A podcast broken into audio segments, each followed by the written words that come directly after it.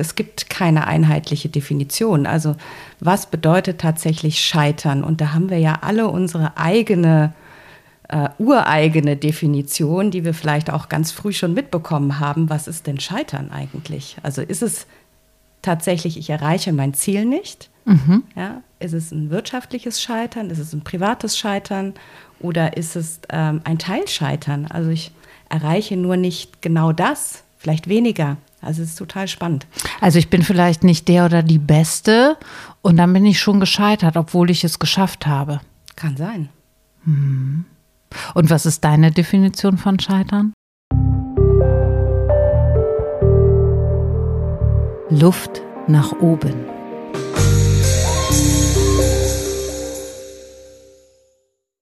Scheitern bedeutet, bei der Erreichung eines Ziels erfolglos zu sein. Über diesen erstmal relativ trostlosen Moment spreche ich mit Sabine Simon. Sie ist Kommunikationspsychologin und Co-Autorin der Artikel Killers of Innovation für das Magazin The Future Shapers. Und ja, natürlich spreche ich mit ihr auch über das Potenzial, das im Scheitern liegt. Herzlich willkommen, liebe Sabine. Dankeschön, Barbara. 95 Prozent der neu eingeführten Verbraucherprodukte scheitern jedes Jahr. Das habe ich in, in einem eurer Artikel gelesen. Das mhm. ist ja wahnsinnig viel. Also wir scheitern mehr, als dass wir glücklich erfolgreich sind. Würdest du das so unterschreiben? Ähm, ja, eigentlich schon. Das ist verrückt. Also das haben wir ja auch festgestellt. Und die Frage ist natürlich, was wir als Scheitern bezeichnen. Also ist es schon wenn wir das Ziel eben nicht erreichen, also ein Teil scheitern, oder ist es das komplette Scheitern, also ein Produkt stirbt letztendlich? Also da gibt es ja schon keine Einigkeit und das ist total spannend. Das finde ich direkt interessant und würde da gerne mal nachhaken. Also ähm, würdest du sagen, dass Scheitern erstmal auch eine Definitionssache ist? Absolut, ja. Und ähm, also unsere Forschungen haben auch gezeigt und wir haben viel recherchiert und geguckt, es gibt keine einheitliche Definition. Also was bedeutet tatsächlich Scheitern? Und da haben wir ja alle unsere eigene, äh, ureigene Definition, die wir vielleicht auch ganz früh schon mitbekommen haben. Was ist denn Scheitern eigentlich? Also ist es tatsächlich, ich erreiche mein Ziel nicht? Mhm. Ja, ist es ein wirtschaftliches Scheitern? Ist es ein privates Scheitern? Oder ist es ähm, ein Teilscheitern? Also ich erreiche nur nicht genau das, vielleicht weniger also es ist total spannend. Also ich bin vielleicht nicht der oder die Beste und dann bin ich schon gescheitert, obwohl ich es geschafft habe. Kann sein. Hm. Und was ist deine Definition von Scheitern? das ist spannend. ja, das habe ich mich auch gefragt und ähm, ich gehöre mit Sicherheit zu der Kategorie, die auch äh, sagt, wenn ich das Ziel nicht erreiche, was ich mir vorgenommen habe, dann fühlt sich das wie Scheitern an.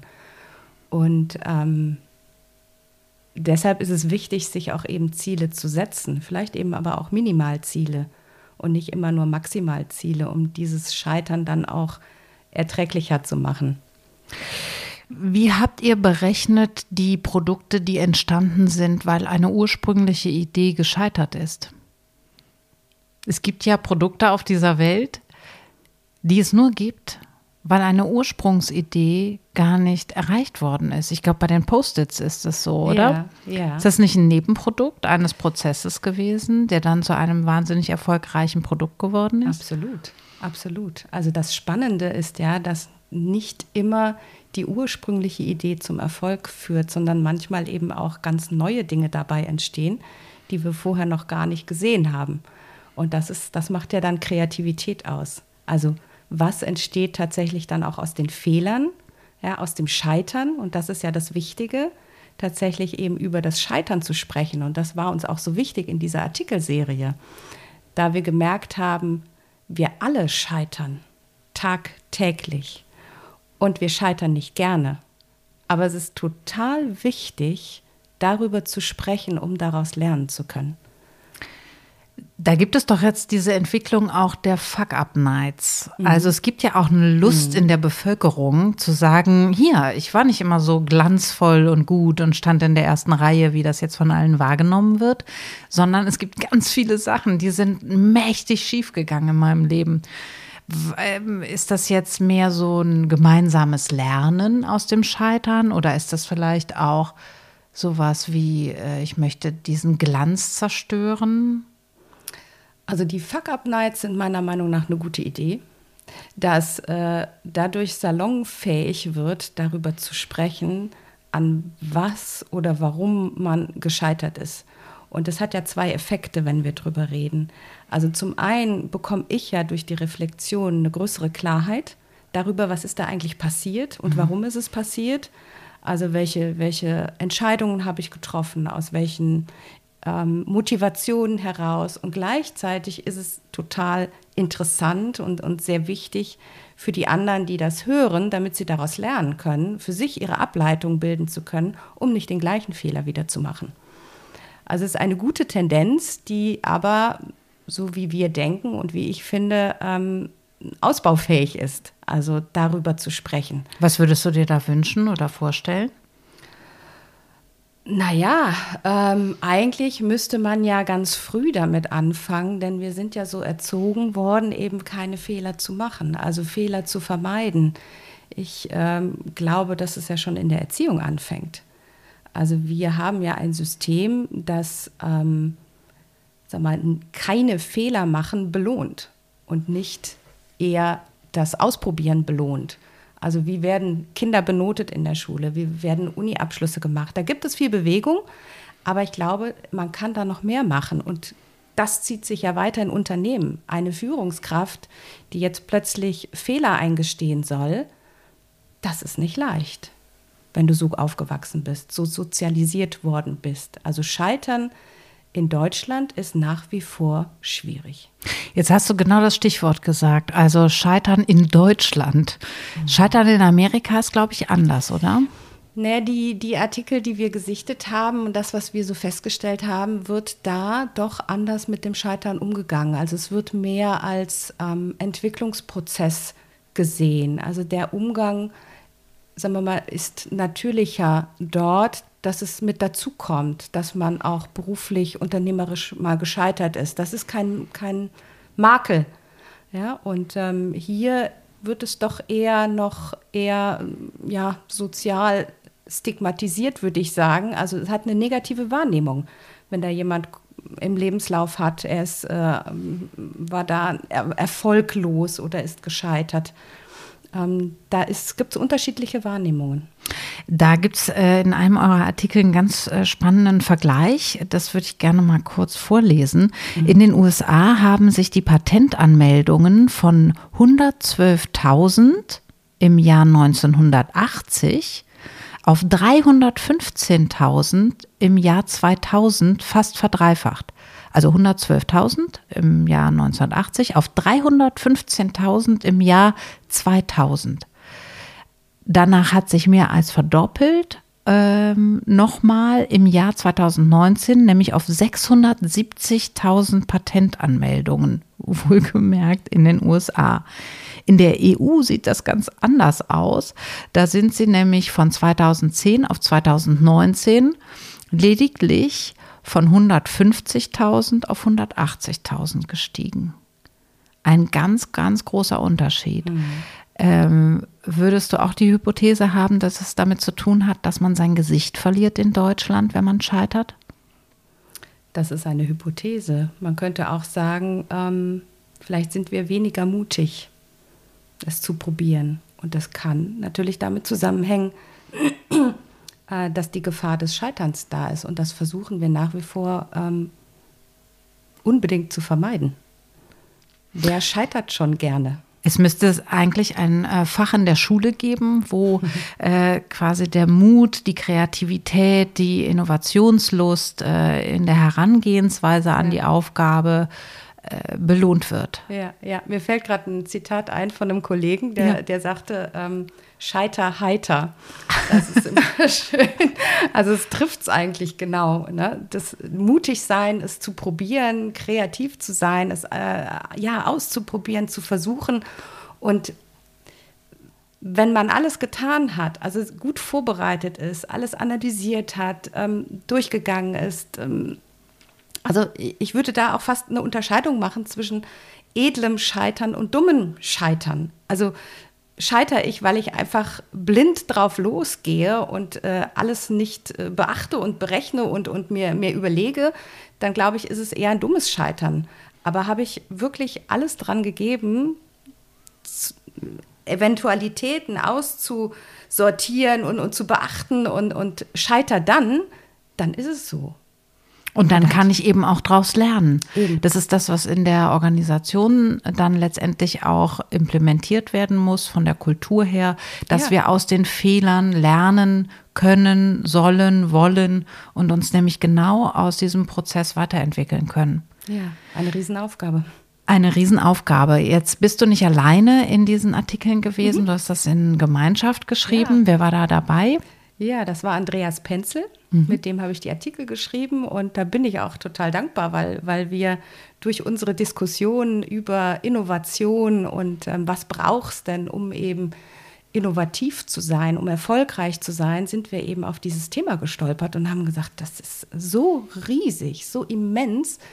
Ähm, das wollen wir Ihr jetzt müsst näher mit beleuchten. dem Scheitern anfangen, ja. um erfolgreich aufzusteigen ja. mit den Artikeln. Was ist euer Ziel mit den Artikeln? An wen wendet ihr euch? Das Ziel ist, die Aufmerksamkeit auf das äh, Scheitern von Innovationen zu erhöhen, also dieses, das Bewusstsein zu schaffen, dass Scheitern integraler Bestandteil von Innovation ist. Das gehört dazu. Denn äh, es scheitern eben unheimlich viele Innovationen. Du hast es ja eben gesagt. Und ohne das geht es nicht. Und wir können nur daraus lernen, wenn wir darüber reden, wenn wir offen damit umgehen, andere teilhaben lassen um eben neue Dinge wiederum zu entwickeln. Und ähm, das ist unsere Intention gewesen. Also das riesige Thema Innovation und damit verbunden das Scheitern ähm, ja ins Bewusstsein zu rücken und vielleicht auch eine Anleitung, vielleicht so eine, eine, eine kleine Stichpunktliste zu geben, so was gilt es denn zu beachten. Ja, denn das Scheitern ist ja oft auch eine Kombination von vielen Dingen. Also man mhm. scheitert ja oft nicht nur an einer Sache. Ist die, Stichwort, ja ist die Stichwortliste jetzt, damit man nicht scheitert oder damit man scheitert und daraus lernen kann? Naja, wir haben versucht, all die Faktoren, die fürs Scheitern zuständig sind, zu kategorisieren. Denn es gibt unheimlich viele Faktoren. Und je nachdem, ähm, welchen Fokus man hat, ähm, schaut man natürlich auch auf andere Dinge. Ja, also sind es die Psychologen oder sind es die, sind es aus der Wirtschaft oder, oder wo auch immer, je nachdem, welchen Fokus ich habe, darauf schaue ich dann auch. Welcher Faktor führt denn dazu, dass Dinge, Produkte oder auch äh, neue Geschäftsmodelle scheitern? Und mhm. wir haben versucht, diese Faktoren zu kategorisieren, nämlich einmal in, in organisatorische Faktoren, also alles, was die Organisation betrifft, mhm. ähm, Teamfaktoren, dann haben wir auf das Individuum geschaut, denn letztendlich ist ja die Person, das Individuum Ursprung von allem. Ja? Also wir bestehen, also wir bilden ja Teams und die Teams bilden wiederum Organisationen. Es hängt ja alles miteinander zusammen.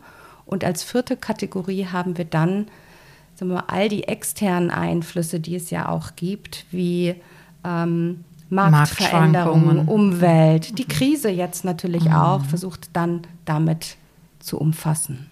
Also vier Kategorien haben wir versucht zu bilden. Das ist wie ähm, die vier äh, Richtungen, wie Norden, Süden, Osten, Westen. Das ist wie 360 Grad um das Thema Scheitern gekreist. Da ist jetzt wahnsinnig viel drin, aber könntest du sowas wie eine Schmalspur-Essenz aus diesen vier Punkten, also was ist denn wichtig in Bezug auf die, vielleicht einen Punkt in Bezug auf die Organisation, einen Punkt in Bezug auf das Team, einen Punkt in Bezug auf das Individuum und einen in Bezug auf die Umstände?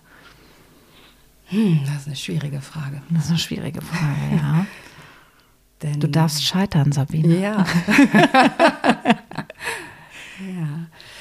Ja, ich würde tatsächlich, ähm, ich würde einen, eine Grundvoraussetzung tatsächlich für alle nennen. Und das und das hat natürlich damit auch wiederum zu tun, wo ich herkomme. Du hast ja eben gesagt, Kommunikationspsychologin. Mhm. Also schaue ich natürlich auch genau auf diese Themen.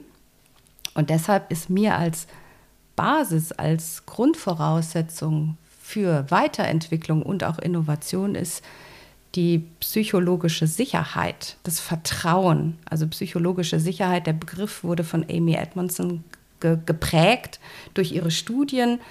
Was ähm, hat sie für Studien gemacht? Ja, ich finde, ich würde fast noch weiter ausholen, denn durch meine Recherchen bin ich ja noch weitergekommen und habe eben festgestellt, diesen Begriff gibt es ja schon lange.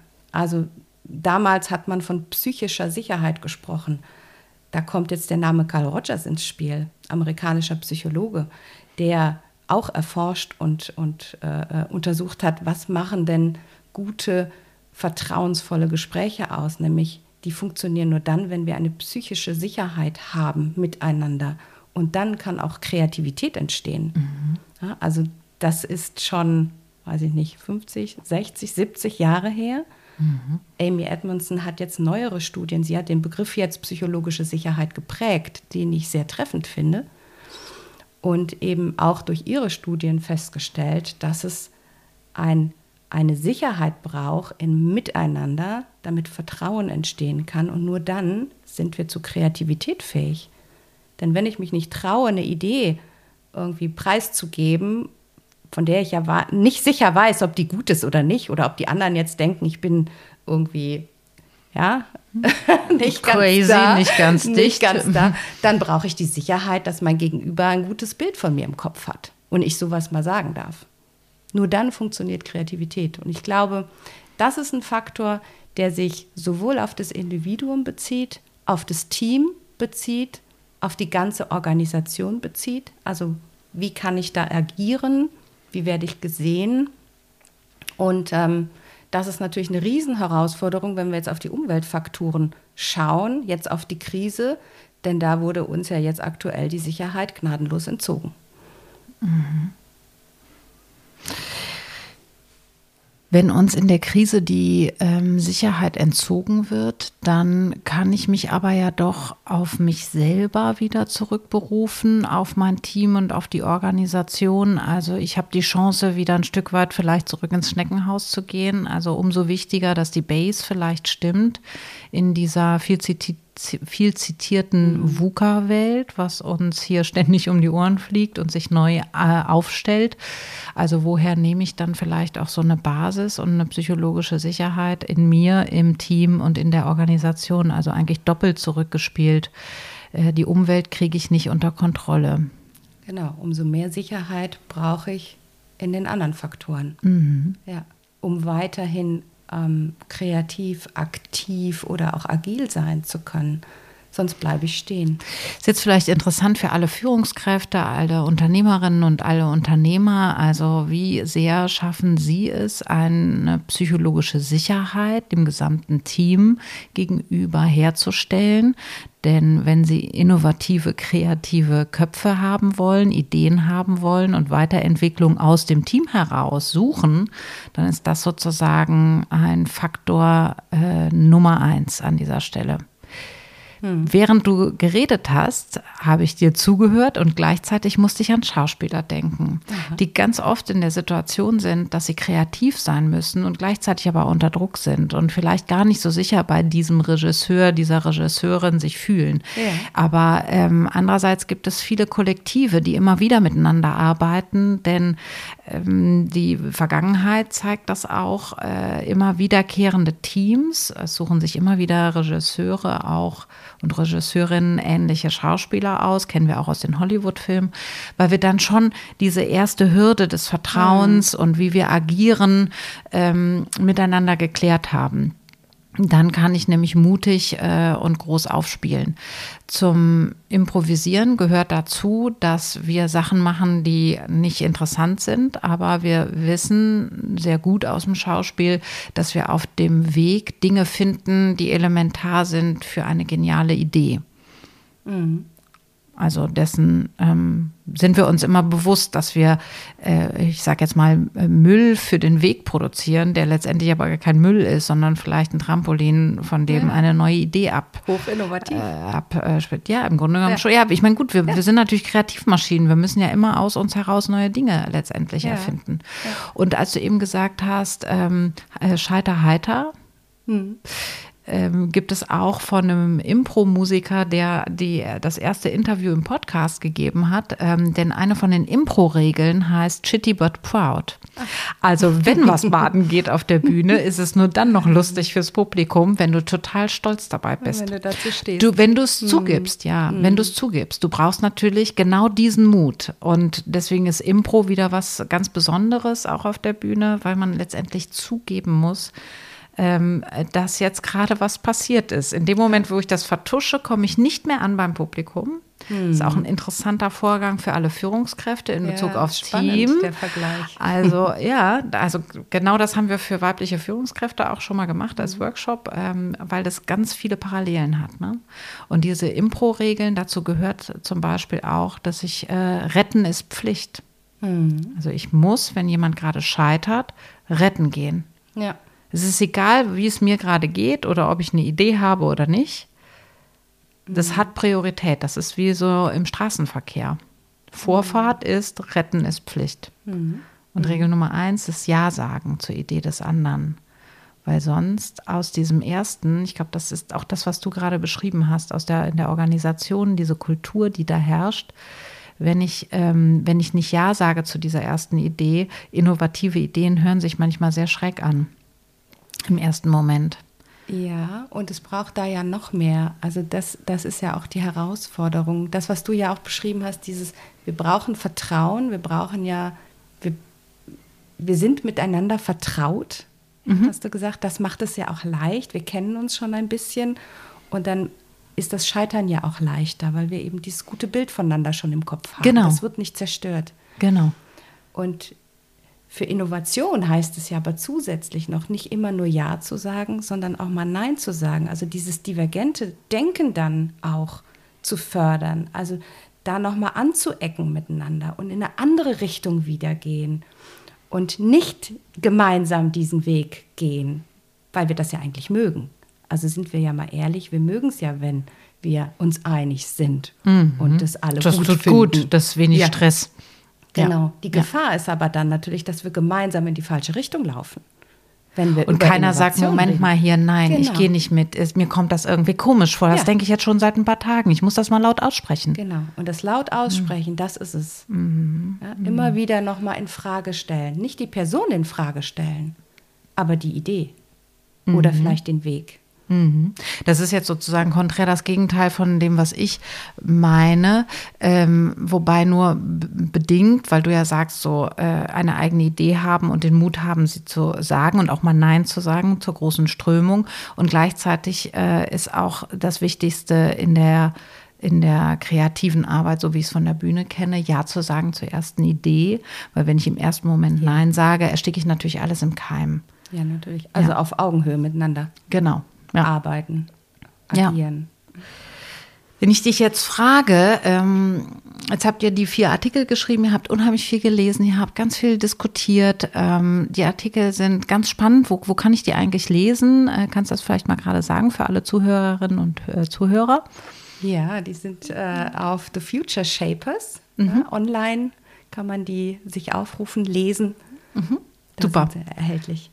Und ähm, wenn du jetzt diese vergangenen Wochen und Monate sitzt ja eigentlich tatsächlich auch daran, ne? mhm. ähm, wenn du das jetzt mal aus der Rückschau betrachtest, so was war für dich das Überraschendste oder das, was dich am meisten geflasht hat? Oder wo du gesagt hast, oh, das habe ich so nicht eingeschätzt, das habe ich jetzt gelernt. Ich, mein Blick hat sich verändert. Also das Erste, was mich umgehauen hat, war eigentlich die Erkenntnis, ursprünglich wollten wir einen Artikel schreiben. Und die Erkenntnis war, verflixt, das kriegen wir niemals in einen Artikel unter. Das ist so viel. Also machen wir vier draus. Das war so das Erste. Wir dachten, es ist so wahnsinnig viel. Und letztendlich ist die Liste ja auch nicht erschöpfend. Also die ist ja unendlich. Wir haben es versucht zu kategorisieren und der, sagen wir mal, die Betonung liegt ja auf versucht, ja. Also Scheitern ist möglich.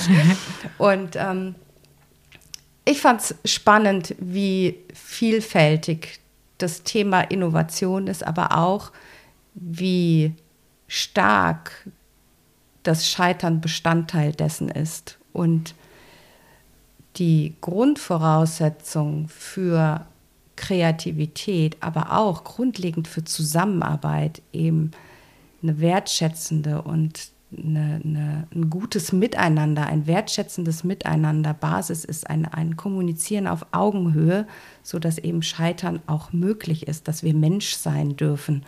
Und das fand ich schon, ähm, ja, ich, es hat mich gefesselt. Super, vielen, vielen Dank an der Stelle schon mal, Sabine. Ähm, ich nehme auch mit, dass äh, wir unsere Kultur hinterfragen dürfen. Also äh, einerseits die deutsche, vielleicht aber auch unsere Organisationskultur oder unsere Teamkultur, unsere Familienkultur. Also dass wir nochmal genau hingucken können, ähm, was können wir jetzt verändern. Ähm, wir können hinterfragen, wie wir mit dem Scheitern umgehen. Bevor ich dich hier entlasse, äh, möchte ich dir gerne äh, die Abschlussfrage stellen, die ich allen Gästen stelle. Wenn du an das Thema Veränderung in deinem Leben denkst, Weiterentwicklung, ne, woher kommt die Kraft, der Mut, die Idee, das anzugehen für dich? Wer oder was hat dir Luft in deinem Leben verschafft? Was würdest du sagen? Hm, was würde ich sagen? Eigentlich sind es mehrere, habe ich so spontan äh, gedacht. Als erstes fiel mir mein Mann ein. Schöne Grüße. ähm, Von mir auch. ich glaube, ohne ihn wäre das alles nicht gegangen. Also dieses auf Augenhöhe miteinander zusammenarbeiten. Wir haben ja auch Familie, wir haben zwei Kinder. Also wie funktioniert das als Selbstständige äh, mit beiden Beinen im Beruf stehen, mit Familie? Und ich glaube, er hat mir immer Luft nach oben verschafft ähm, und äh, immer Vertrauen geschenkt in dem, was ich tue. Und aber eigentlich muss ich sagen, meine Eltern, wenn wir jetzt über das Scheitern sprechen und über psychologische Sicherheit, ähm, da auch Grüße an meine Mama. ähm, die haben das gut hingekriegt, dieses Selbstvertrauen in mir ja, zu entwickeln, dass alles möglich ist und dass man Dinge ausprobieren darf ohne verurteilt zu werden. Und das hat mir, glaube ich, oder verschafft mir heute noch Luft. Also da danke, Mama. Dann schließe ich mit dem Zitat von Brené Brown, die eine US-amerikanische Autorin ist. Äh, sie verfasst psychologische Schriften zur Lebensführung und ist ein Zitat aus euren Artikeln. Es gibt keine Innovation und Kreativität ohne Scheitern. Punkt. Luft nach oben. Ein Ventilator bei Windstille, Inspiration für Zeiten der Veränderung.